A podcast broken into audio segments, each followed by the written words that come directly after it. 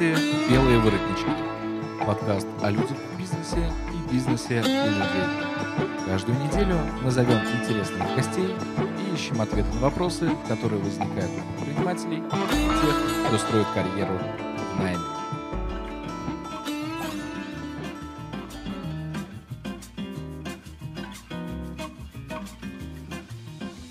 Вечер, дорогие друзья. В эфире подкаст «Белые воротнички». С вами ее ведущий, его ведущий Максим Канухин.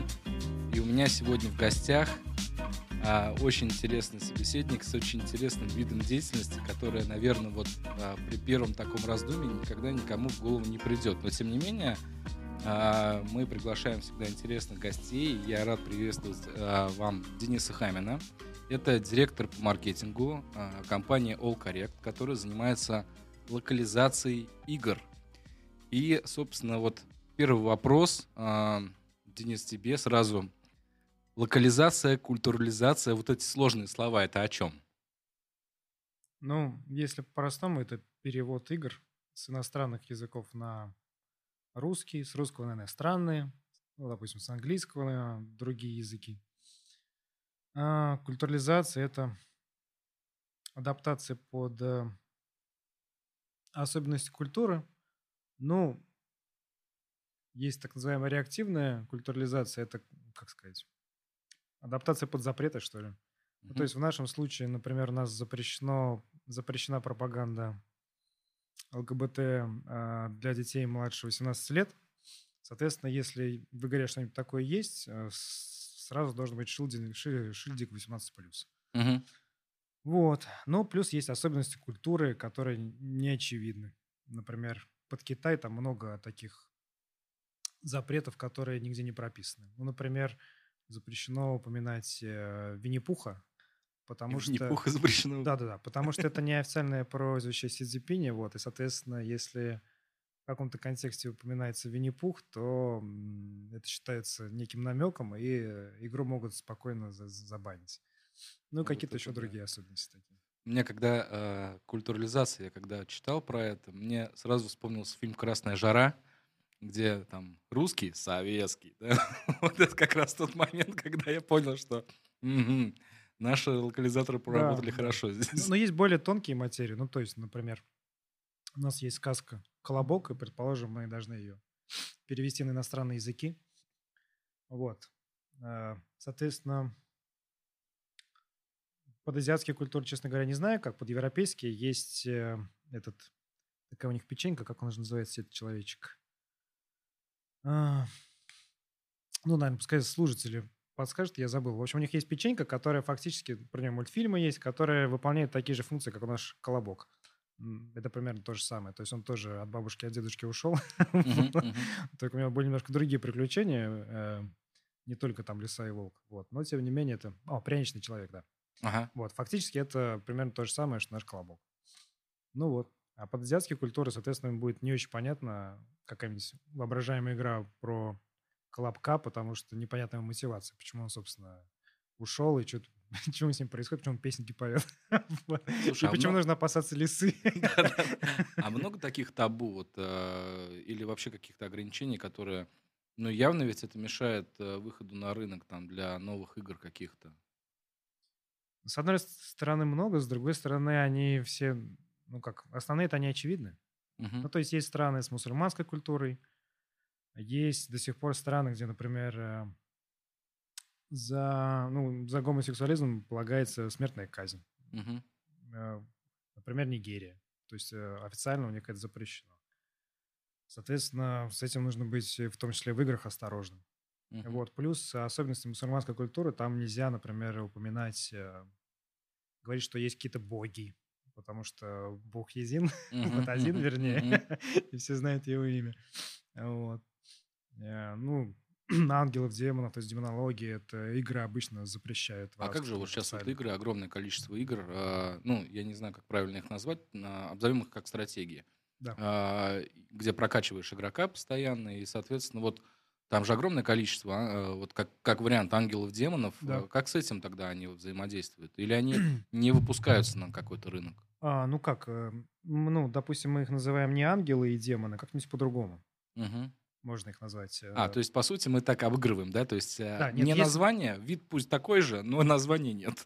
А, ну, например, не, да, не ангел, а какой-нибудь супергерой, живущий на, на небе, например. Мгм, мгм. Вот. Или, соответственно, демон, э, тоже супергерой, но суперзлодей, который живет под землей. Ну, что-нибудь такое. Но на самом деле, ну, есть, понятно, с мусульманскими странами. Есть, наверное, менее очевидно, например, с Германией. То есть у них запрещено все, что связано с э, фашизмом, с нацистским наследием, Мгм. назовем это так.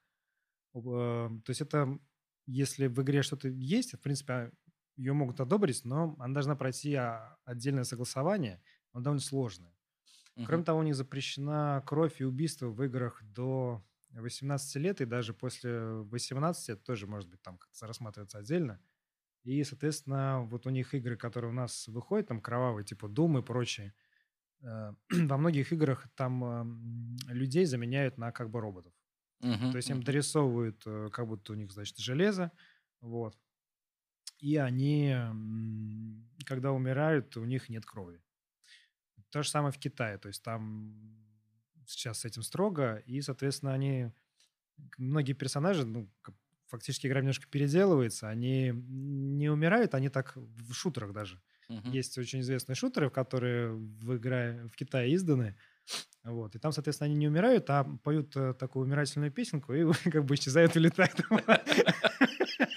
При том, что это игра шутер, который ну, вот у нас в России, ну там все как положено. Одна из самых кровавых игр, да, каких-нибудь. Ну не кровавых прям, ну как бы, ну кровь есть, да. Выстрел, люди умирают. Ну вот это мне, знаешь, напоминает, вот э, я играл раньше в пинбол, и э, где шариками с краской стреляют друг в друга. Вот э, там тоже нету пистолетов, автоматов, а, нету красных шариков с красным, э, скажем так, с красной краской, потому что очень похоже тогда на кровь убийства, и это может там сильно повлиять. Слушай, а ты веришь вообще в то, что игры могут как-то повлиять на человека? Вот, э, не Да. было... Да? есть исследования, ну вот те исследования, которые я видел, которые проходят научность, скажем так, научные исследования, они как раз показывают, что они влияют на человека положительно. Ага, то есть э, вот это вот э, то, что у нас э, игры делают все плохое, это на самом деле не так. Но на самом деле это исторически сложилось так. Это идет как бы демонизация игр, она идет на самом деле довольно давно. Причем, например, с первых автоматов, как это называется, они были механические. Мгм. Аркадный. Вот этот пинбол, где шарик такой падает оттуда. И нужно его там, закинуть. да, обратно. Вот. Соответственно, туда нужно класть монетку. Вот. И когда появились такие автоматы, то, значит, эм, как раз тогда и появилось, что вот, это игры, они, значит, размягчают мозг, человек подсаживается, у него появляется игровая зависимость от вот этого автомата, Мгм. на котором нужно шарик закидывать. Мгм. Вот. Это Люди прям тратят- сложная наркомания Да, какая-то. да, люди тратят деньги и все такое, ну, как бы и да, и нет. А, Из, из тех исследований, которые я видел, а, которые подтверждают, во-первых, ну, увеличивается, понятно, скорость реакции Мгм. у человека, который играет в игры. Как правило, так получается, что в игры играют, э, ну, то есть коэффициент э, интеллекта у людей, которые играют в игры, в среднем выше, чем у тех людей, которые не играют в игры. Ну, я думаю, что это как бы не, не причинно-следственная связь, на самом деле, а какая-то Мгм. такая корреляция, ну, из семьи, то есть, соответственно, если человек играет в игры, у семьи есть э, деньги на это, соответственно, он получает лучшее образование, там, у него лучший уровень жизни, поэтому, он, как правило, э, уровень жизни коррелирует с коэффициентом интеллекта. Вот. Еще из положительного даже улучшает зрение, но в каком смысле? Не в том смысле, что человек станет лучше видеть, а он лучше видит э, в сером спектре в шутерах, если играет в шутеры. Ну, то есть смысл в чем? В шутерах там обычно люди прячутся, и нужно замечать, замечать мельчайшее движение как раз где-то в темноте. Ну, соответственно, человек к этому привыкает, замечает и очень хорошо на это реагирует.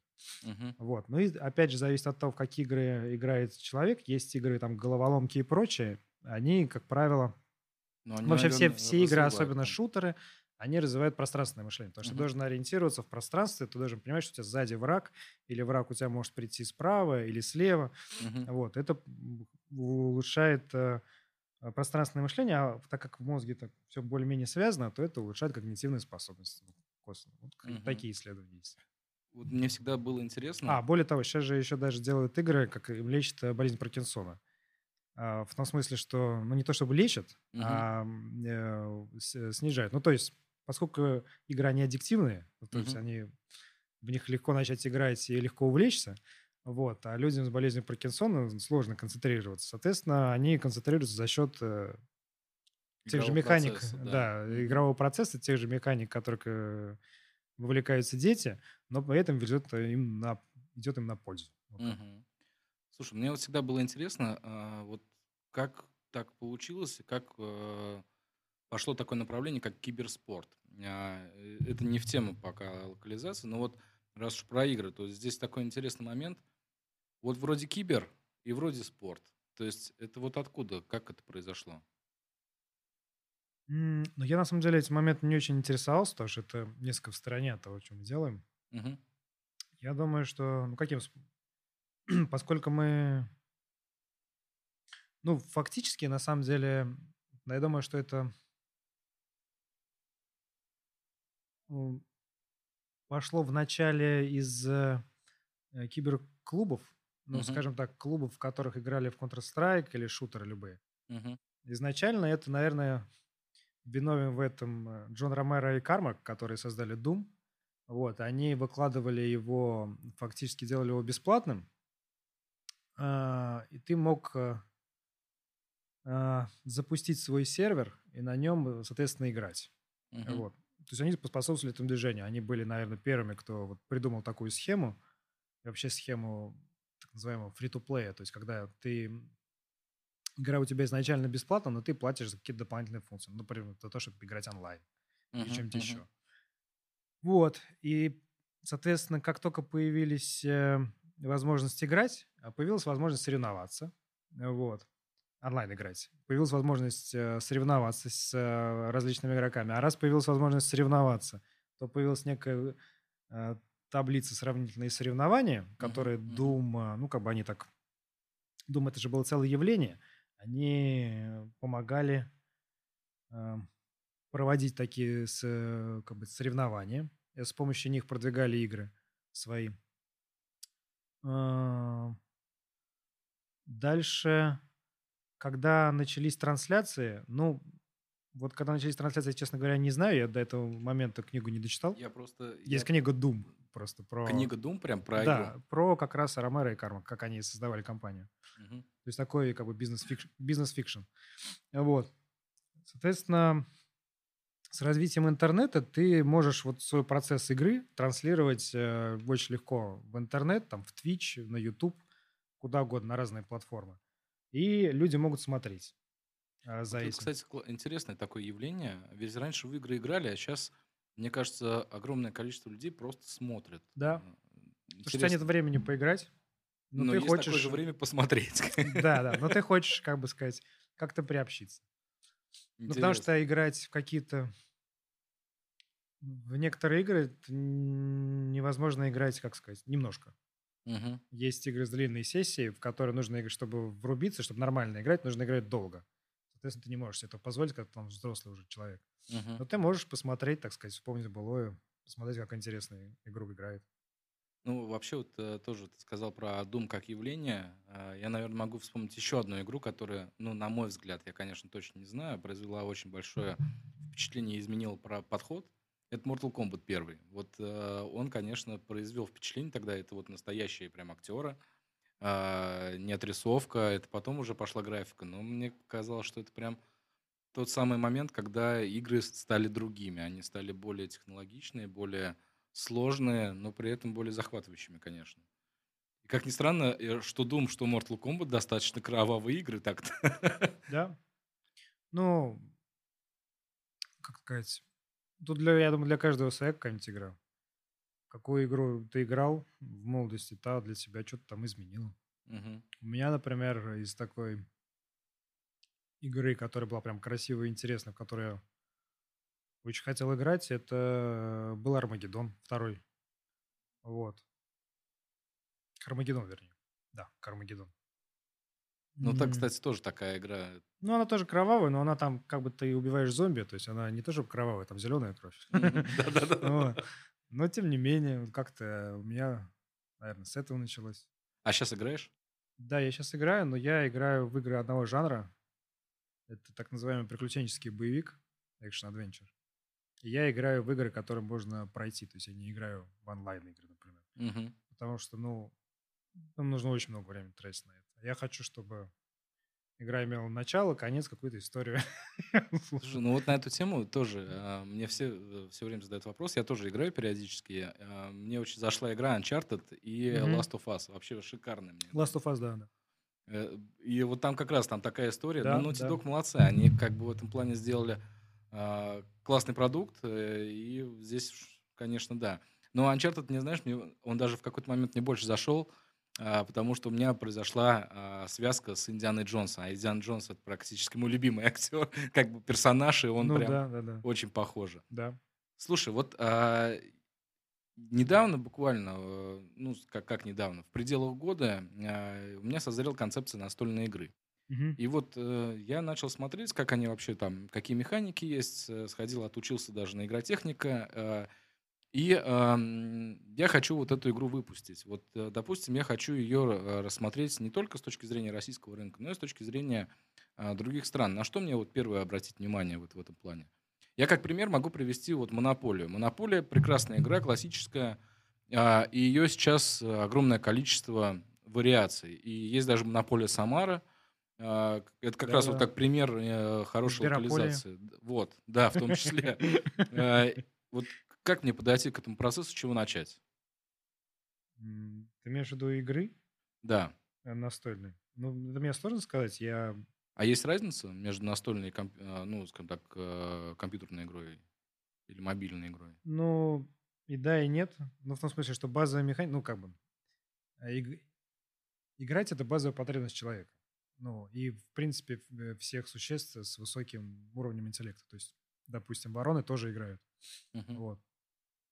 Чем выше интеллект, тем больше потребность играть. Через игры мы, с одной стороны, обучаемся, с другой стороны, развлекаемся. Поэтому ну, базово там она должна увлекать и быть интересная игра. Ну, естественно, вовлечение в компьютерную игру больше. Я могу только, наверное, с точки зрения продвижения, что бы Ну я да, сделал, да, да, если да. бы Как делал вариант. игру, я бы выходил на Kickstarter Мгм. а, и чтобы проверить, э, насколько аудитории это интересно. Вот, естественно, запланировал там какой-то контент-план, то есть как бы как игра будет разрабатываться, как она будет доставляться, и тогда будет понятно, например, непосредственно отклик аудитории, что им интересно, что заходит, что не заходит. Потому что там ну, в процессе что-то можно будет поменять. Мгм. Вот. Я бы вот таким путем пошел. Как именно это делать, доставлять, печатать логистически, я, честно говоря, Не, ну Не знаю, здесь не уже как бы очень, вопросом. ли- мне кажется, это простой вопрос. Ну, мне- не знаешь, какой вопрос больше интересен? Вот а, с точки зрения, опять же, локализации и кастомизации под каждый конкретный рынок. Можно ли заранее как бы предусмотреть э, вот такие, а, скажем так, интересные э, разного рода ограничения, которые мне преподнесет тот же самый китайский рынок или японский рынок или американский рынок? Ну, заранее, да. Ну, то есть есть какие-то вещи, которые...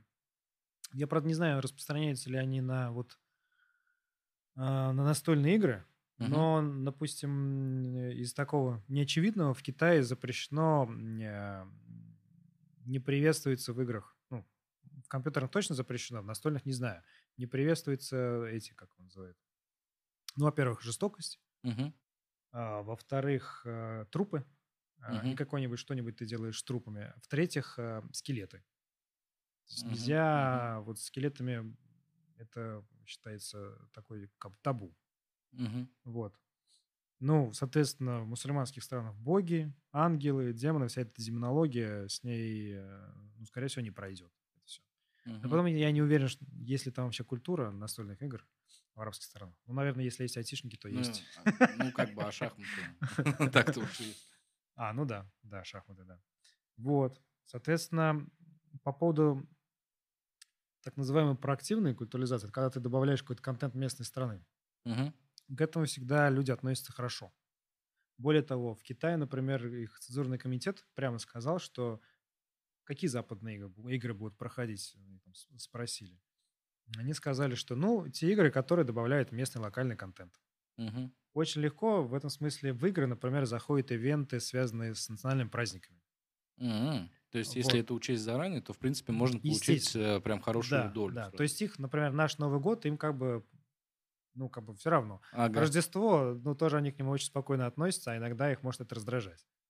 А, например, китайский Новый год э, им зайдет, э, ну, нормально, потому что это их праздник. Мгм, Также у них мгм. есть, э, я не помню, как он называется, но смысл в том, что это день поминовения усопших, там красные фонарики пускают по горящие по э, рекам. То есть это как красивая штука, очень ну, хорошо используется в играх. Но в других странах примерно то же самое. То есть у нас, например, Масленицу э, празднуют э, с блинами. Хорошо, как, соответственно, ну, блины все любят. Мгм, мгм. Не во всех странах такое есть. Слушай, виду блины. А какие сейчас тренды вообще на игры? То есть, вот, э, допустим, молодые разработчики, там, молодые компании, они куда смотрят? В какое направление игр чаще всего? Я думаю, что ну, каждый смотрит туда, куда ему нравится. Мгм. Тут, наверное, можно говорить о том, где а, какие есть ниши и где проще заработать, но это же опять, опять зависит от, а, как сказать, сейчас есть тренд такой общий, это гиперказуальные игры, так называемые, ну, на мобильных телефонах. Мгм. Это такие игры, фактически, когда одна механика. Очень простые, там какие-нибудь головоломки, или там, не знаю, что-нибудь нужно разрезать, или из лоскутков составить какой-нибудь там а, мозаику собрать, что-то такое. То есть фактически эта игра, ну, как называется, игра чистая механика. То есть там нет метагейма, то есть нет нарратива, никакой истории за этим. Мгм. Вот. сейчас, но почему, опять же, тренд? Потому что, с одной стороны, людям нравится, они могут быстро в это поиграть. э, Это игры бесплатные, они монетизируются, окупаются за счет рекламы обычно. Вот. А разработчикам это хорошо в том смысле, что ты можешь, условно говоря, если поднапрячься... 20-30 таких игр, да? Ну, игру в неделю. Игру в неделю делать, тестировать очень быстро. Она заходит, аудитория не заходит. Окупается, не окупается. Примерно прикинуть, потому как она окупается, какой у нее срок жизни, сколько ты на ней заработаешь. И, соответственно, ну, и делать следующую игру. То есть это такой как бы... Я просто помню историю Angry Birds, а, и Да. там они, они же создавали огромное количество игр до, до момента, как Angry Birds э, выстрелил. И Да. сейчас это, конечно, огромный бренд уже. Да, ну это типичная история успешного игрового разработчика, который на самом деле э, очень долго что-то делает, пытается, пытается, пытается, потом у него что-то выстреливает. Мгм. Ну или не выстреливает. Тут моя просто, как бы сказать, ошибка выжившего. Мы знаем об успешных а, историях, а не успешных мы не знаем, которые делают то же самое и так продолжают это делать. Вот такие истории тоже есть на самом деле. Вот. Слушай, ну в основном, а вот э, просто ради интереса, разработчики часто вот как раз упираются в одну какую-то, в один продукт и развивают его, или а, у каждого своя стратегия? Каких больше? Да мне сложно сказать, каких больше. А, Я думаю, что тут во, во многом элемент случайности. Ну, например, компания Wargaming. Мгм. Все знают э, World of Tanks, Мгм. вот, который на самом деле большей частью все-таки популярен э, в России. То есть у них кора аудитория это российская. Не знаю, сколько они процентов зарабатывают, но мне кажется, может быть, 50% зарабатывают с российского. Ну, у них и реклама очень э, объемная агрессивная Да. достаточно. Вот. но У них есть и другие игры. э, Их достаточно много. Более того, ну, я, правда, не могу про это говорить, но, скажем так, э, что ходят слухи, ну, не то чтобы слухи, разработчик, то ли которым принадлежит, то ли что-то такое, он делает игры для социальных сетей. Кстати, Мгм. очень похожи на Angry Birds, например. Мгм. Вот. Ну, то есть это... У них есть э, игра, она довольно успешная. эм, как- сейчас про корабли, как же она? World of Warships. Warships, да. Да. Вот. Там есть разграничения в этих играх. То есть World of Tanks, э, танки популярны там, э, где, как бы сказать, в странах, где сталкивались с танками. Ну, то есть где есть вот понимание, что такое танк, как Мгм. он может в бою участвовать. Мгм. То есть это, например, Восточная Европа, Германия, э, Россия, какие-то еще страны, я, честно говоря, не Мгм. знаю. Ну, А вот корабли популярны там, где есть корабли, например, в Японии.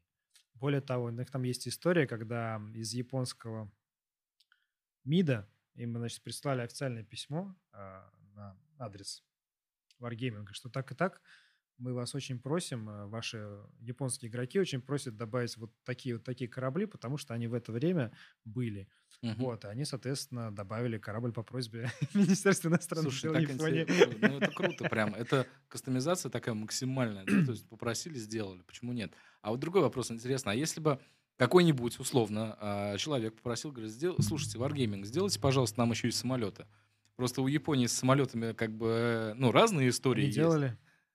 И как? Ну, у них не пошло э, каким-то причинам. Я почему-то предполагал сейчас такой ответ. Конечно, World of э, Warplanes, собственно, у них был. Но он как игра не набрала тех показателей. Наверное, отчасти, наверное, потому что у них есть в этом смысле сильный конкурент, компания Гайдзин. Э, это, ну, русская компания, в Москве они сидят. У них есть War Thunder. Это сейчас uh-huh. они начинали там вначале были, по-моему, самолеты, Сейчас там тоже танки, корабли, и, ну, то есть такой конкурент э, World of Tanks. Uh-huh, uh-huh. Тоже, ну, не тоже, вернее, World of Tanks это все-таки Белоруссия, но это сделано в России. Uh-huh. Слушай, а куда вот податься молодым разработчикам, то сложно сказать. Есть инди-игры. На, например, на Apple или на там, Google Store, да. что там огромное количество игр, там такая конкуренция. Как выделиться-то из этого всего? Я не знаю. Ну, в том смысле, что тебе может повести, ты какой-нибудь такой новый, ну, как бы, что зайдет в аудиторию, и она начнет, эта игра вирусно распространяться. Угу. То есть там в Я основном идет как раз вирусное распространение. Нет, условии, сейчас если... в основном игры, которые появляются новые, успешные, угу. это, во-первых, они бесконечные. То есть это игра как сервис, так называемая концепция. Модель у них монетизация, как правило, фри-то-плейная, потому что она позволяет э, продавать... Э, ну, то есть ты не один раз покупаешь игру за какой-нибудь там ну даже 2-3 тысячи рублей, ты можешь потратить бесконечное количество денег. Uh-huh. Хоть 10 тысяч долларов, хоть миллион в год.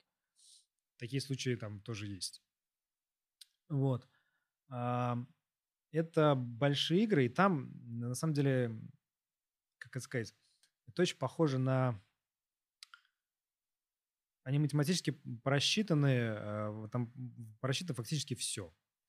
А, закупается трафик, то есть реклама, которую вы видите в социальных сетях и прочее – кликайте по ней, устанавливайте, играете. Сейчас популярно, например, э, в, траф, в закупке трафика CPA модель. Это uh-huh. э, за не оплачивать за какое-нибудь действие. То есть, например, не просто за то, что ты установил игру, потому что там ну, есть фейковые установки и тому подобное, а за то, что ты взял и купил какой-нибудь предмет, э, ну или что-нибудь купил в игре. И вот тогда только ч, компания, которая продала тебе трафик, получает деньги. Uh-huh. То есть такие схемы. Соответственно, там просчитывается все. Это пришло из ритейла, но сейчас в игровых, э, ну, в играх это развилось гораздо дальше, потому что, ну, цифровая среда, там можешь э, ты просчитывать практически все. То есть там есть LTV, это lifetime value, uh-huh. это сколько приносит, э, сколько игрок приносит за все время, пока он играет в игру. Там retention, retention третьего дня, седьмого, там, пятнадцатого, тридцатого дня – соответственно, строятся графики, потому как это купается. Ну, окупается RO, ROI цифровых каналов, там ROASAP, uh-huh. так называемые метрики, параметры, какие-то еще, ну, в общем, куча параметров, которые ты можешь э, посчитать, посмотреть. То есть игра это такой, как это сказать, каждая игра это для крупных компаний известных, это такой бизнес-проект, который они запускают вначале, тестируют, смотрят, у них это все работает, не работает. Если э, работает, но можно что-то подкрутить, они подкручивают, и потом э, начинают закупать трафик в промышленных масштабах. Как э, выделиться начинающим разработчикам? Тут какая-то доля везения, либо какой-то прокачанный человек, который прокачан в трафике, но сейчас же опять есть компании, которые продают трафик, они могут выступать, ну как сказать, поскольку они могут работать по CPA-модели, фактически они могут себя в каком-то смысле кредитовать. Uh-huh. То есть они нальют трафик, посмотрят, ну, вроде ты человек нормальный, игра у тебя нормальная, она позволяет зарабатывать, и они тебе говорят, ну, мы у тебя будем забирать вот процент, вот, допустим, там 50% с прибыли мы у тебя будем забирать, за это мы трафик будем качать, ну, это все будет за нами. А ты за это получаешь 50%, э, ну, будь добр, там, поддерживать игру, постоянно обновления, э, делать контент-план у тебя должен быть на год вперед, ну, все такое. Мгм, мгм. Вот. А, Либо ты можешь какую-то нишевую игру сделать и э, на ней что-то заработать, но в мобильных играх это, я боюсь, что это проще делать на консолях или на PC-играх на Steam. Потому Мгм. что там в этом смысле ну, есть какие-то истории с мобильными играми, вот таких историй без покупки трафика, без чего-то, чтобы человек с игрой взлетел и много заработал, я в последнее время не слышу. Слушай, а вот интересный такой момент, вот, э, ну, скажем так, в классическом бизнесе, в классическом понимании бизнеса, часто происходят такие а, действия, как слияние, поглощение, продажа. А в бизнесе игровом а, часто ли происходят такие а, действия или там вообще концепция? Ну, сейчас, да. Ну, то есть, эм, А это элемент выживания или это элемент прибыли? как нет, я думаю, что это признак э, зрелости. э, Ну, как, когда по- на рынке каком-либо сегменте начинается слияние поглощение, это признак того, что рынок зрелый. И, соответственно, расти вот так вот взрывным способом, органически, за счет каких-нибудь, э, ну, не случайных факторов, а части везения уже довольно сложно. Мгм. Ну и чтобы зарабатывать деньги, или, допустим, если компания публичная, чтобы стоимость ее росла, нужно там покупать. Каким образом это происходит? Ну, на игровом рынке, например, есть э, крупнейшая компания игровая. Как думаешь, как она называется? Слушай, а, Ну, по деньгам имеется в виду, по количеству денег, которые зарабатывает. ну, ну, наверное, все-таки не миллиард, но, наверное, где-то полмиллиарда, нет? Нет, я имею в виду на- название компании, как она называется. Знаешь? М-м, м-м. Это Tencent. Это китайская компания. Это Которая- флешки делает? Нет, это Транс, Трансит, там другая компания. Нет, Ага. Tencent, она родилась из... Они сделали клон Аськи, э, который назывался QQ. А потом эта компания развелась в гигантский такой э, медиа, ну, IT, IT-холдинг, у которого в том числе сильное игровое направление. Вот. Они владеют, э, на самом деле, Supercell, такая известная компания, то есть, по-моему, контрольная доля. У них куча долей просто в огромном количестве компаний, как китайских, э, так и европейских. Мгм. Вот, они постоянно кого-нибудь покупают. Эм, На российском рынке сейчас есть несколько активных игроков, которые тоже покупают. Это Mail.ru с их брендами там MyCom, MyGame и MarGV. Вот, они тоже пора, ну, у них разные стратегии есть покупки э, игровых компаний.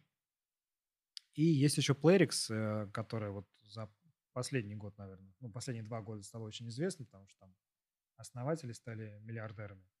Вот, они тоже покупают э, э, компании. Насколько я знаю, они покупают таким интересным способом. А, Ну, это не подтвержденная информация, она как бы неофициальная. Они покупают без денег. То есть они покупают, э, ну, условно говоря, приходят к разработчику, у которого видит какие-то проблемы есть, допустим. То есть игры, игры хорошие, но проблемы с тем, что э, они видят в ней больше потенциала. Они, соответственно, Мгм. говорят, мы вот поможем тебе компетенциями с тем, как мы окупать трафик, а игра твоя, допустим, э, вот эта, вот эта, вот эта игра вырастет в три раза, но за это ты нам дашь 50% э, компании сейчас. Ну, 50, Мгм. там, допустим, 1%. Вот. Ну, а твоя компания вырастет минимум в три раза, например. Э, Вот. И таким образом ты как бы будешь зарабатывать э, э, больше, чем Мгм. до нас. Мгм. Вот. И владеть бизнесом, который будет стоить больше. Вот. Ну и так они купили несколько компаний. Вроде. Интересно. Мне недавно очень понравился, я заценил Apple Arcade, и там вот как раз вот модель по подписке, мне кажется, это прекрасно вообще. Вот для игр это прям то, что нужно как раз. Окей, а, слушай, ну вот э, давай немножко тогда в тему а, локализации. Э, Компании у тебя 12 лет. А, Даже, наверное, сейчас шестого года у нас мы существуем как юрлицо. Получается, 20 14. 14, получается. да. 14 лет. Да. Окей. а, и раньше вы были исключительно транслейтеры такой компании, которая переводила, да? Как, ну, как до вы попали в игры? 8-9 мы были ну, переводческой компании, да. Мгм. Как в игры-то попали? А, ну, отчасти случайно, отчасти этому помог кризис 8-9 годов. Значит, мы, ну, были таким местным бюро, у нас был перевод личных документов, ну, мы только недавно его продали, но тем не менее. А, перевод личных документов и перевод документации технической. Мгм. Вот. У нас было несколько клиентов э, достаточно крупных для нас в Самаре.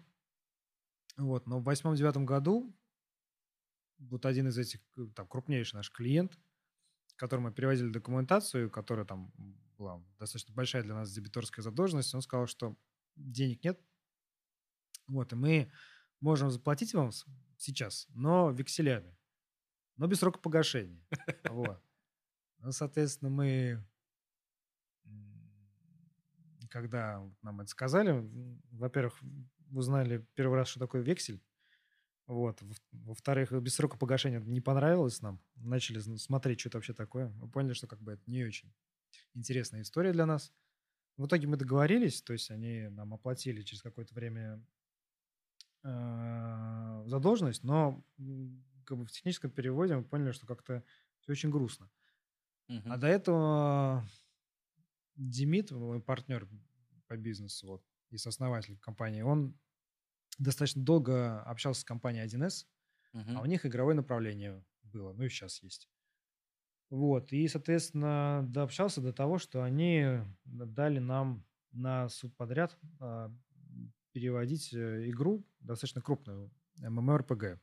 Мгм. Для них это был такой первый эксперимент с онлайн-играми.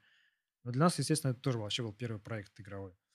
Вот, мы попробовали, это принесло нам больше денег, чем у нашего крупнейшего клиента за меньший срок. Мгм. И проблем с оплатой не было. Вот, нам как-то понравилось, и мы перенастроились на продажу игровым компаниям. И через какое-то время, там где-то, мне кажется, через полгода это дало результат. Вот. И мы продавали... Компании были не в Самаре, э, а большей частью московские и немножко иностранных. Мы продавали... У нас продажница была Марго, мы решили продавать через LinkedIn. Мгм. Вот. И мне кажется, тогда, это был, наверное, девятый год, тогда никто, восьмой, девятый, никто не продавал через LinkedIn. То есть это сейчас это стандартная практика. Вот Мгм. Тогда про это никто даже не задумывался. Вот. Мы начали продавать, и как-то у нас пошло. Мгм. И напродавали, в какой-то момент я год-два назад делал презентацию для сотрудников и пытался посчитать, какую долю рынка мы занимали. Вот. Так получилось, что там... Ну, это еще, опять же, совпало с тем, что в игровой индустрии, в российской, там как бы новая фаза наступила. Вот эти PC-игры, а, они тоже попали в этот кризисный тренд и как бы немножко сократились, зато появились онлайн-игры, потому что тогда начал появляться нормальный интернет, Мгм. начали появляться платежные системы, которые можно было оплатить онлайн. И вообще начала появляться эта система фри-то-плейных игр, Мгм. вот больших таких э, там онлайн фри-то-плейных игр. Вот. Ки- Китайских и корейских преимущественно. Вот. И мы так, ну, опять же, с- одной стороны совпало с кризисом, с другой стороны мы напродавали, и так выяснилось, что в России мало кто может э, с китайского и корейского на русский переводить игры. А вот, а мы нашли людей, которые могут это делать, ну, и бы начали Мгм. это делать, и где-то примерно 80% рынка вот этих переводов с китайского корейского на русский э, делали мы. Так получилось. Круто. Ну, Так или иначе. Слушай, ну вот это круто. А, Я, насколько а, знаю, вы входите в, стоп, а, в топ-100 компаний, да, а, по миру. Переводческих. Ну как? Да. Ну, на самом деле там как, каким образом? Все зависит от того, как считать. В том смысле, что... По твоей логике вы в топ-5, да? Нет, нет, нет. Нет, на самом деле, ну, переводческих компаний их много, Мгм. э, во-первых. Во-вторых, там, соответственно, если прям всех-всех посчитать, то, наверное, в топ-100 не входим. Мгм. Но в то же время, вот э, как локализаторы эм, игр, таких компаний гораздо меньше. Мгм. Вот, э, по миру вообще, в принципе. Там, я то, думаю, мы точно входим в двадцатку, может быть, даже где-то повыше. Просто никто так отдельно не считал. Мгм. Мгм. Вот. Какие вехи можешь вот выделить а, среди всей истории развития компании? Какие-то значимые для компании или для тебя лично? Ну, тут есть как бы вехи положительные, есть э, вехи типа кризисов. Мгм. А, про положительные...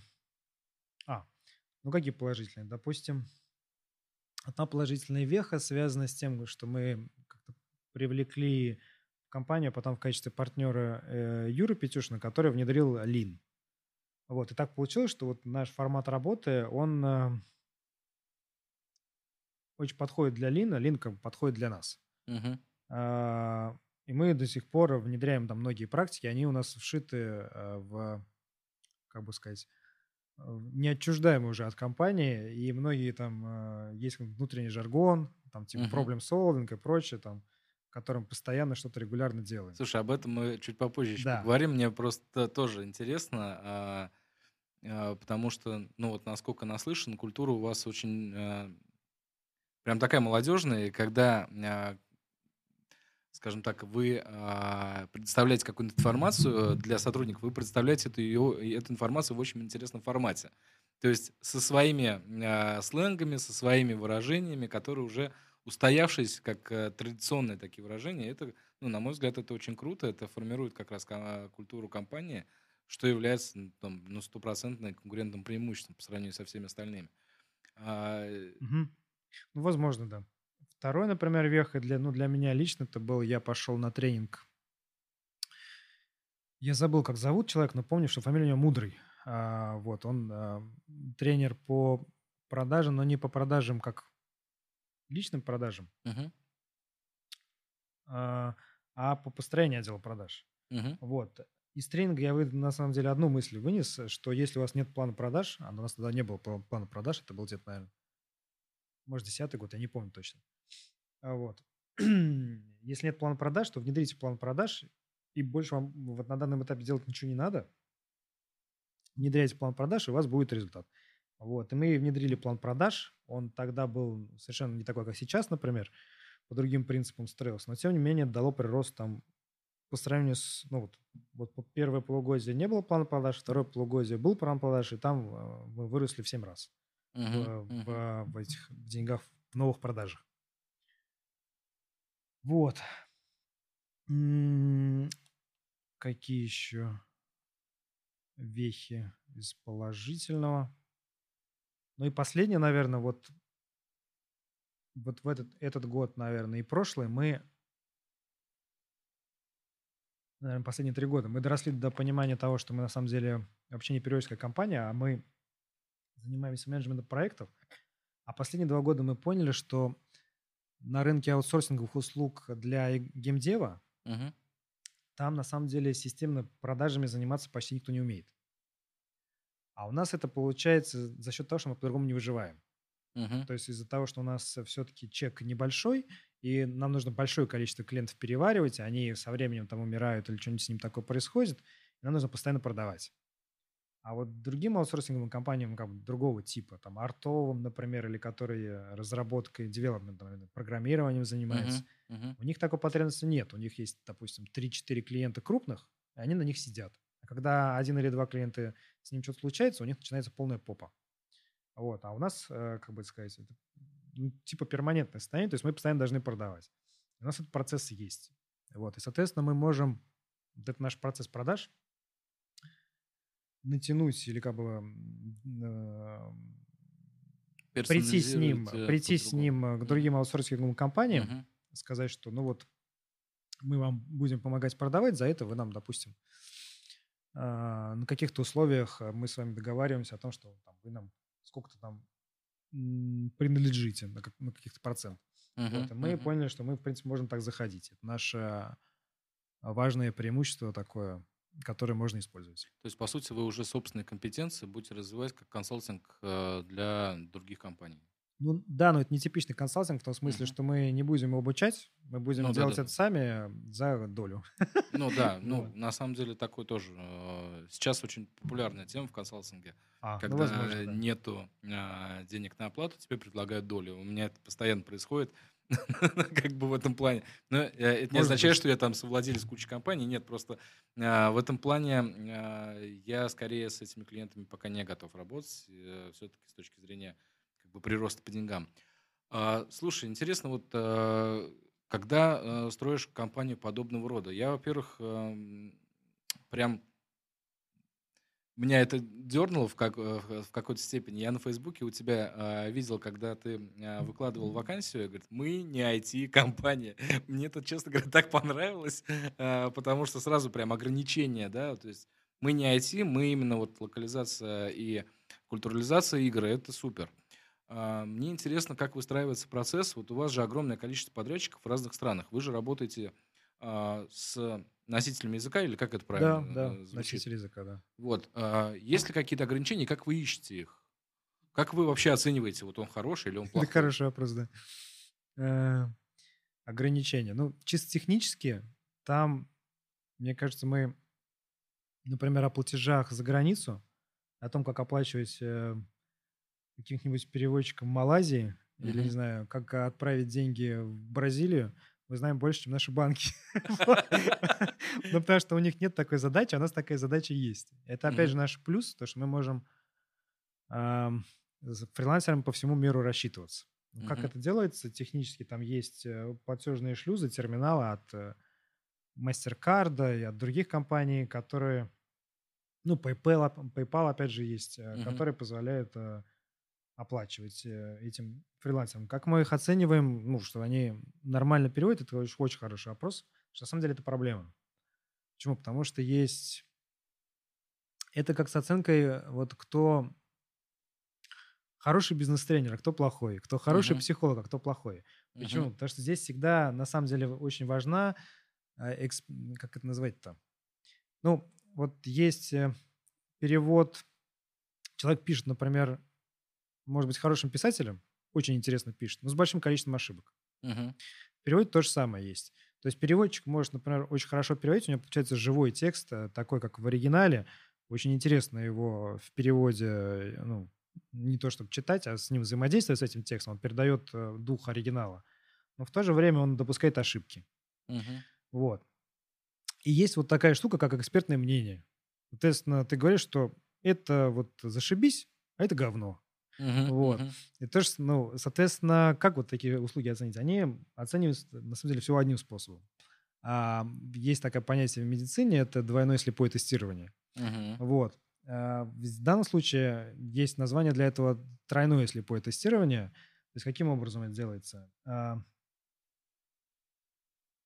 Есть э, оценщик, и есть человек, который сводит результаты оценки. И есть, соответственно, тот, кого оценивают. Мгм. Вот. Тот, кого оценивает, не знает, кто его оценивает. А, Оценщик не знает, кого он оценивает. А тот человек, который сводит, он не знает, кого он сводит, чтобы исключить э, вот это влияние.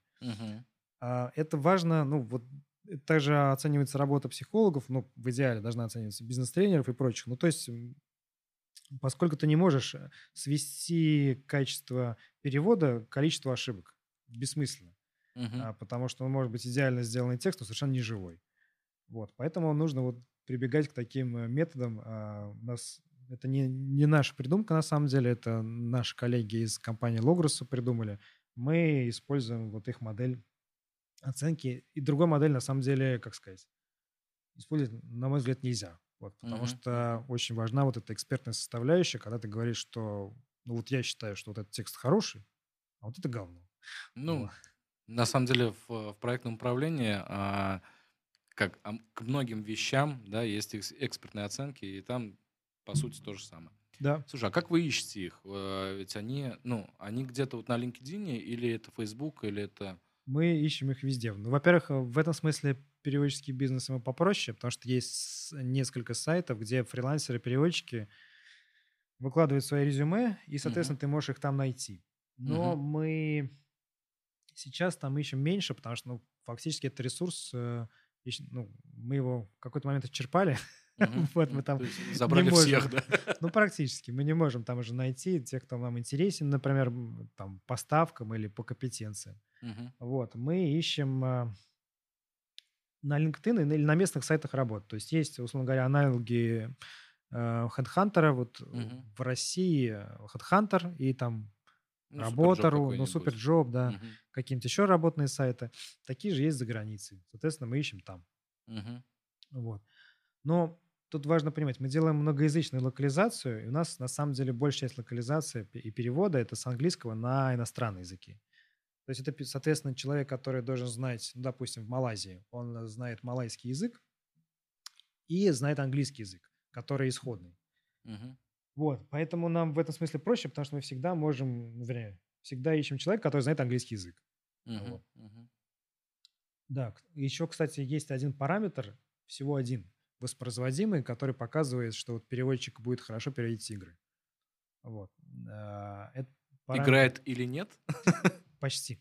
Это опыт. То есть если человек переводил где-то, допустим, три года, то uh-huh. есть шанс, это не, не стопроцентный, но есть шанс, что он э, будет хорошо, что он хороший переводчик. Uh-huh. То есть если он не переводил, допустим, три года игры, то можно со стопроцентной вероятностью сказать почти, что он будет очень плохо переводить uh-huh. игры.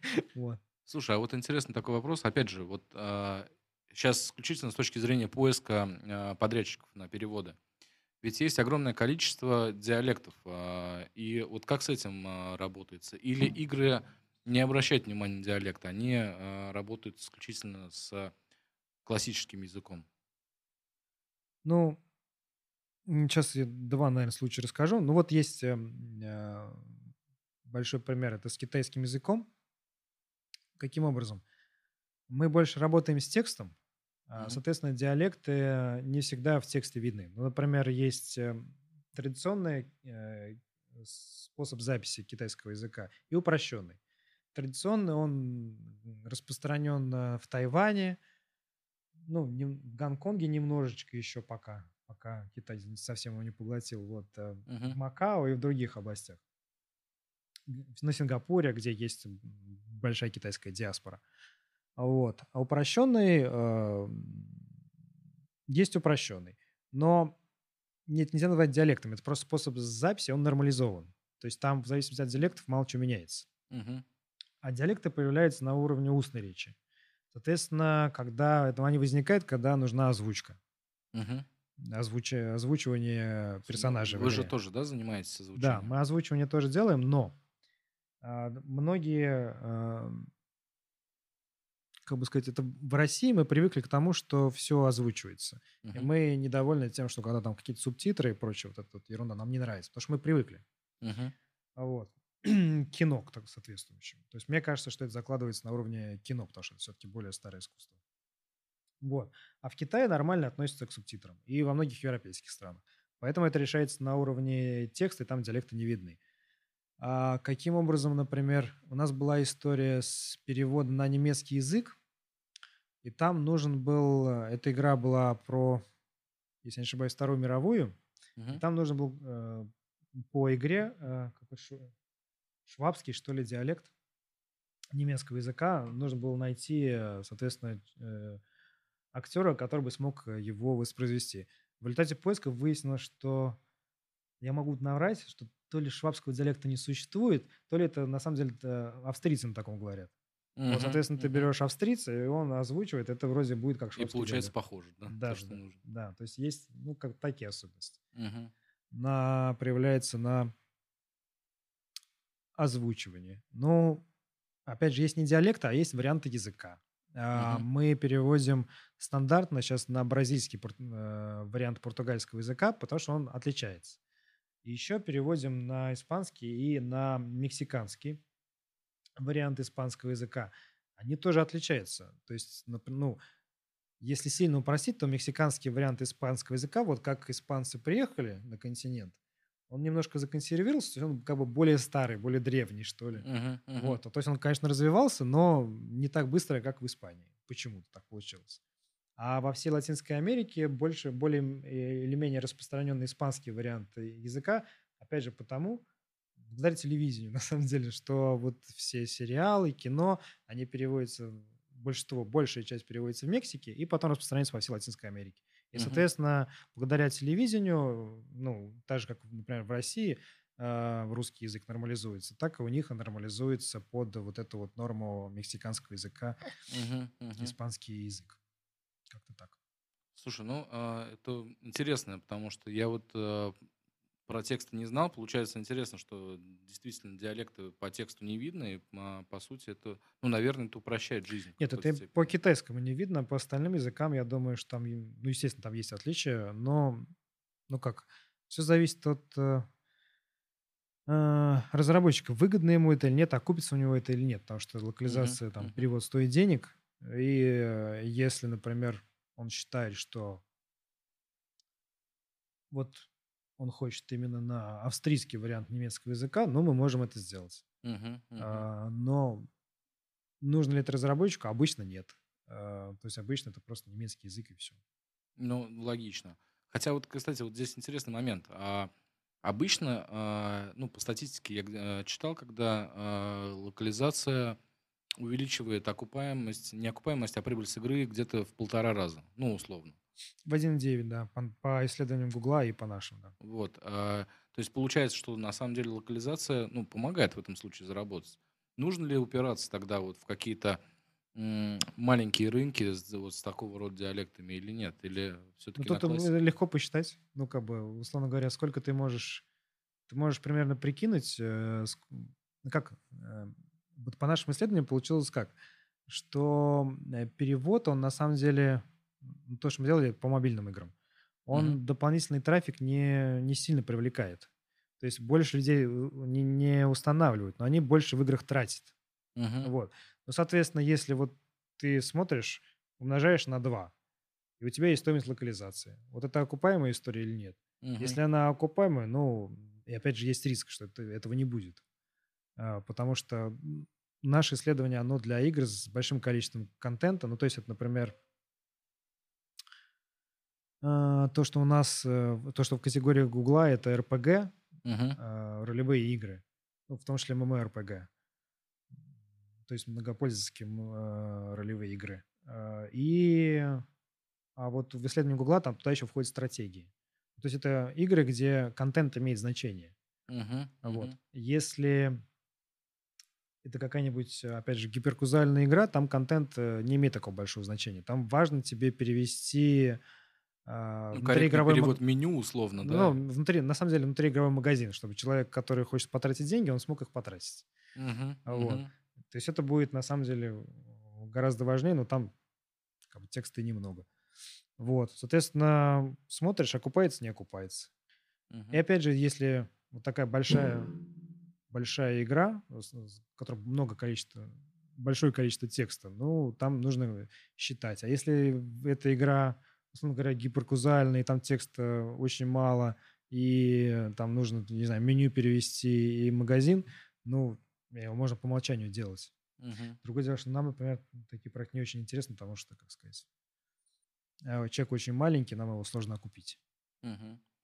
Куда сейчас двигается рынок локализации? А, то есть, ну, условно, появляются ли новые игроки? Или, может быть, умирают старые? А, как сейчас тренды? Какие сейчас тренды происходят? Ну,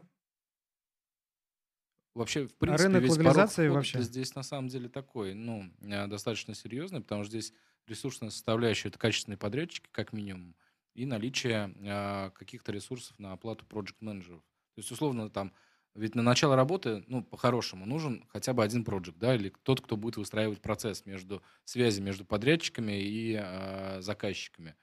Э, и, Да. соответственно, вот все-таки ограничения с точки зрения входа есть. А, Появляются новые игроки а, или нет, как сейчас? Да, появляются. Ну, крупные компании тоже а, открывают у себя направление локализации игр, потому что это сейчас в переводческой индустрии одна, один из сегментов, который растет. А, Мгм. То есть их не так много, на самом деле, которые растут. У которых есть перспектива, особенно в связи с пандемией и тому подобное.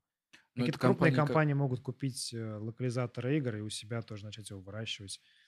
Потому что крупные компании могут э, продавать там крупным компаниям Мгм. легче им это делается. Вот. а, Тренды какие? Ну, есть тренд э, давнишний, но сейчас он продолжается. Это машинный перевод. Мгм. В том числе и используется в играх. То есть э, и в том числе у очень известных вендоров он используется. а, Качество говоря, сильно страдает или, или не страдает совсем? Ну, это зависит от, э, как сказать, ну, Я поясню, Не-не, почему я- я вопрос я, пытаюсь- задал. Знаешь как? да. А, помнишь фильм «Небо в небо» с э, Джорджем Клуни, где он увольнял людей? А, Да. Вот там, а, собственно, девушка предложила, давайте увольнять их по удаленке. И в А. итоге там произошел ну, э, случай с суицидом. Потому что девушку удалили, ка- как бы уволили с работы, а ну, за счет процесса, да, она это восприняла неправильно. И Джош Клуни, конечно, вот он, собственно, в профессии профессионал. Вот э, меньше ошибок, потому что есть опыт, есть э, наработки, есть уже там свои стратегии. Вот здесь то же самое. Или нет? Или Сейчас нейросети быстро учатся? Нет, сейчас попробую сказать. Есть э, разный взгляд на машинный перевод, но это как бы в принципе на искусственный интеллект на самом деле. Потому что каждый раз мы... А, ну, то есть машинный перевод тема не новая, она где-то, по-моему, 60-х годов существует, если не ошибаюсь, 20 uh-huh. века. Uh-huh. И каждый раз, когда у нас изменялись представления о том, как работает мозг человека, мы приходили к машинному переводу с новых позиций. То есть сейчас в тренде это искусственный э, нейросеть, нейросети, mm-hmm. и на основе них строится машинный перевод. У этого есть как плюсы, так и минусы. Плюсы в том, что машинный перевод получается такой более гладкий, более похожий на э, натуральный язык, ну, не натуральный, а как бы естественный язык, которым мы mm-hmm. разговариваем. Вот. Минусы в том, что в этом случае сложнее заметить ошибки, которые смысловые, которые все равно есть, потому что искусственный интеллект, э, он, в общем, не понимает смысл текста до сих пор. Uh-huh. Вот, поэтому, а когда ты не понимаешь смысла текста, ты допускаешь ошибки. Вопрос в том, что э, люди тоже допускают ошибки, вот, и они тоже переводят иногда, как, э, как будто это делает э, машина. Uh-huh. Вот, и это вопрос такой взгляда и качества преимущество машинного перевода в чем? В том, что ты можешь делать это быстро. Вот. И ты, по идее, можешь его как-то обучить, чтобы он делал это лучше. И Но сейчас очень известные... потом все равно нужна как раз вот по смыслу, получается. А, ну да. Сейчас очень известные игровые... Ну, я, мне кажется, у нас соглашение не разглашение, но я... Вот, условно говоря, есть игры, например, гонки. Да, можно Например, гонки, да. Вот. И в гонках, ну, как бы нарратива не очень много. Ну, имеется в виду, нарратив — это такой контент, который...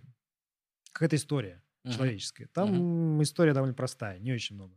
И поэтому там не очень сложно переводить, например. Э, то есть нет там никаких стихов, нет никаких там книг внутри игры, как в Скайриме, например. О, Ничего да. этого mm-hmm. нет, и поэтому, ну, в принципе, можно рубануть машинным э, переводом, попробовать. Mm-hmm. Вот, и э, игроки, там, большей части, может быть, подростки, э, которые не особо это все заметят, э, эти смысловые ошибки. И какие-нибудь старые фанаты, которые в это играют, ну, как развлечение, они уже ко всему привыкли, там тоже сложно ошибиться. Вот. А, ну, то есть машинный перевод все больше и больше развивается, все большим и большим количеством компаний используется, особенно в таких вот играх. Тут смысл в чем? На самом деле нужно правильно уметь считать выгоду от него. Почему? Потому что машинный перевод, вот когда он используется в таких масштабах, он стоит денег. Uh-huh. А все IT-разработки, они, ну, на мой взгляд, они стремятся к тому, что вот они что-то автоматизируют какой-то кусок жизни или работы, но IT-компании забирают э, ну, 90% денег от того, сколько это стоило раньше, и, может быть, э, экономия составляет где-то в лучшем случае процентов 10. А иногда uh-huh, она вообще uh-huh. экономии никакой нет, если правильно посчитать. Ну, вот с точки зрения машинного перевода, революционная индустрия, она, э, с одной стороны, порог входа не такой большой, но с другой стороны, наши ставки не повышались где-то, мне кажется, с 9 шестого года они на перевод, например, в России вообще не повышались, а даже в каких-то сегментах падали. Uh-huh. Вот, соответственно, ну, вот есть такая некая проблема, что как раз в том числе из-за давления машинного перевода, что человеческий труд, он все хуже и хуже оценивался. Ну и, с другой стороны, и, и это проблема глобализации, потому что благодаря интернету ты можешь найти переводчиков в разных странах, и, соответственно, страны, какая-нибудь условная Норвегия, uh-huh где труд стоил определенным образом, она конкурирует с условной Украиной, где труд оценивается совершенно по-другому. Ну, конечно. Ну, и ставки как бы при, как-то нормализуются. Слушай, а вот э, вопрос сразу отсюда возникает у меня. Э, э, ну, прогнозируешь же, да, исчезновение там некоторых профессий условные. Вот mm-hmm. э, здесь, исходя из развития нейросетей, э, как оцениваешь риск того, что ну, вот, подобного рода деятельность э, через какое-то время перестанет существовать? потому что будут нейросети э, суперумные, э, которые будут прям очень хорошо все делать. Э, есть ли вообще такой риск, как ты думаешь? Риск есть, да. Но меня всегда в этом смысле, вот, ну, проблема машинного перевода меня всегда интересует, почему, например, эти же нейросети не тренируют их, например, на языках программирования. Потому что естественный язык — это такая штука сложная довольно. Мгм. А есть языки искусственные, в том числе языки программирования, которые созданы человеком, которые более нормализованные, они более такие дискретные, то есть более простые по сравнению с обычным языком. А что бы их-то, как бы, почему вот нейросеть не решает более простую проблему, скажем, перевода с языка, э, какого кода, с языка Java на язык, э, не знаю, на Python, например, Мгм, и мгм, чтобы он работал, зашибись. Мгм. Почему-то такой, почему-то как бы вот эта проблема пока не особо решается, а, м, которая гораздо проще. Э, С языком она несколько сложнее. Будет она решена, не будет решена, м, мне сложно сказать, но реально сейчас есть большой объем контента, а, текста, который переводится машинным способом. И никого это, в общем-то, не парит. Ну, взять тоже AliExpress, например. Мгм, мгм, мгм. Например, то есть там все это переводится машинным Какое переводом. объявление не ткни, да. Да, да, да. И как бы оно все нормально работает, э, и ничему особо не мешает. Это все, как это сказать, все зависит от за- э, за- запросов людей. То есть если люди к этому нормально относятся, ну, они видят, что это машинный перевод, но, в принципе, терпимо, Мгм. А, то это будет развиваться, все машинный перевод все большим большим количеством областей будет вытеснять человеческий. Если люди есть какие-то области, где люди к этому относятся трепетно, Мгм. а это как раз ну, какой-то креативный контент. Они все-таки более трепетно к этому относятся там. А, не они, а мы, люди. А, ну, там это будет Ты продолжаться говоришь о заказчиках или э, пользователях? Пользователи. Это будет продолжаться, ну, как будет использоваться человеческий труд. Мгм, мгм. Вот. Но я повторю, что в играх в том числе начинает использоваться машинный перевод, и это, тренд такой. Но опять же, пока нужно смотреть, э, нужно правильно посчитать, выгодно ли это. Но на самом деле, если правильно посчитать, то там выходит то на то. Мгм. То есть, э, но при этом а, человеческий фактор все-таки играет положительную больше роль на, пока что, да? Потому что смысл, человек уловит смысл и поймет, и как раз вот здесь происходит элемент культурализации, то есть, ну, в какой-то степени, а, если я правильно понимаю. Ну, в А. лучших случаях, да. В худших случаях нет. Ну, потому что, ну, ну, как бы, то, что мы делаем, мы же много, большое количество текста перевозим, и другие компании тоже. Это такая потоковая работа. Вот. И там не всегда есть место какому-то большому креативу. Но когда оно есть, это очень приятно.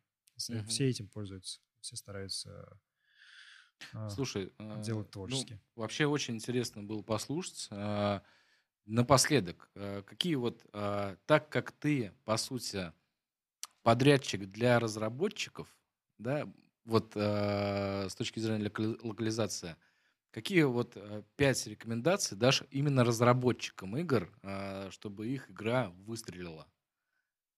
Ну или, в принципе, было поинтереснее, да, как-то так. У меня сложно... Пять рекомендаций, окей. Окей, можно три. Ну, сейчас я подумаю, да. Ну, я думаю, во-первых, идти против тренда. Ну, потому что когда все говорят, что, допустим, нужно делать гиперказуальные игры, или нужно делать что-то другое, то ежу понятно, что все ринутся туда что-то делать, и этот тренд, он т- сойдет на нет. То есть нужно, на самом деле, если все вдруг э, побежали в одну сторону, чтобы добиться успеха, тебе нужно посмотреть на это все и пойти в какую-то другую. Мгм. Вот. Что еще? А, добавлять, э, если в вашей игре, в принципе, есть какой-то контент и нарратив, то предусмотреть, чтобы можно было добавить небольшое количество контента, хотя бы небольшое, и нарратива под местные реалии. На самом деле все местные жители это ценят. Ну, то есть, как сказать, ты играешь в игру, она уже тебе нравится, а тут тебе что-то связанное с твоей родиной. То Мгм. есть это разработчик, процесс. да, становится к тебе ближе. А, Это всегда очень хорошо заходит на любую аудиторию. Мгм. А, Третий. А, Ну, вот с точки зрения, например, локализации, все, что вам нужно делать, это соблюдать а, разнообразные гайды по тому, как нужно разрабатывать э, дружелюбно к локализации, там, localization friendly. Э, Почему? Потому что если вы хотите зарабатывать с разных рынков, вам нужно будет э, переводить игру на разные языки. а, И лучше, чтобы вам это было делать э, дешевле, проще и комфортнее. А для этого нужно подумать ну, про это немножко заранее. То есть в игровых движках там предусмотреть, работать с какими-то плагинами. А Вот. Ну, в принципе, наладить этот процесс. Так, что еще? Ну, получается, четвертое. С точки зрения процессов, я думаю, если вы не читали книги, например, «Кровь, пот и пиксели» и книгу про Doom, прочитайте, вот, сделайте какие-нибудь выводы. Ну, на самом деле, учиться на чужих ошибках э, невозможно, вот, но тем не менее можно как-то заранее продумать свою работу, чтобы э, она приводила к тому результату, который вы хотите. Потому что разработка игры это такая штука, как сказать, это когда, например, ты приходишь на аэропорт и э, собираешь самолет. Мгм. Вот, чтобы куда-то полететь, и, соответственно, а люди отчасти случайно собрались. Соответственно, шанс того, что самолет куда-то полетит, они- Минимален. не очень большой, но если он полетит, то он будет лететь, э, не будет, может, не похож на самолет, и будет лететь не так, как вы планировали. И к этому нужно быть готовым заранее, морально. Вот. Что еще? Ну, и а, я думаю, что на самом деле разработчики все про это знают, что они делают игры все-таки не для... У всех есть какая-то мечта э, сделать какую-то такую великую игру, э, там свой новый, не знаю, Fallout Мгм. или свой там World of Warcraft, ну что-нибудь такое. Вот, ну и, соответственно, разработчикам нужно не сдаваться и идти к этой своей мечте, потому что э, я не знаю ни одной истории, что вот разработчик, ну, знаю, но их очень мало. Когда разработчик разрабатывал одну игру, и она сразу у него там стала очень успешной, он заработал кучу денег, вот, и все было зашибись. Как правило, эта история такая, что игра в долгую. Ты разрабатываешь, разработал одну игру, она более-менее окупилась, разработал другую, она вообще не окупилась, разработал третью, чтобы как-то покрыть кассовый разрыв, она нормально как-то пошла, а потом четвертую, пятую, шестую, седьмую, и потом, может, я- десятая игра, и вот она у тебя зарабатывает кучу денег, и ты миллионер там, или миллиардер. Мгм. Вот. Но это, опять же, такое получается не у всех. Но, а, тем не менее, стоит попробовать. Это, наверное, количество попыток никто не ограничивает. Да, как и с любым программным обеспечением софтом, здесь эм, в других областях, допустим, в услугах такого нет. Здесь есть э, возможность почти бесконечного масштабирования и такого кратного увеличения прибыли за счет э, большого количества пользователей. мгм. Да, это такой, в этом есть плюс. Спасибо тебе большое. А, Было очень интересно а, изнутри посмотреть на игровой мир, на мир перевода. А, Я думаю, что мы еще раз увидимся как минимум, а может быть и э, постоянно будем на эту тему взаимодействовать. А, В любом случае, еще раз спасибо за то, что пришел к нам в гости. А, И я думаю, что многие люди, конечно же, а, обязательно дадут нам обратную связь. Ребят, пишите в комментариях. Ну, а, Денис, а с тобой пока-пока. Увидимся в следующий раз. Да, спасибо, что пригласил. Пока-пока. Ставьте лайки, не ставьте дизлайки. Спасибо большое.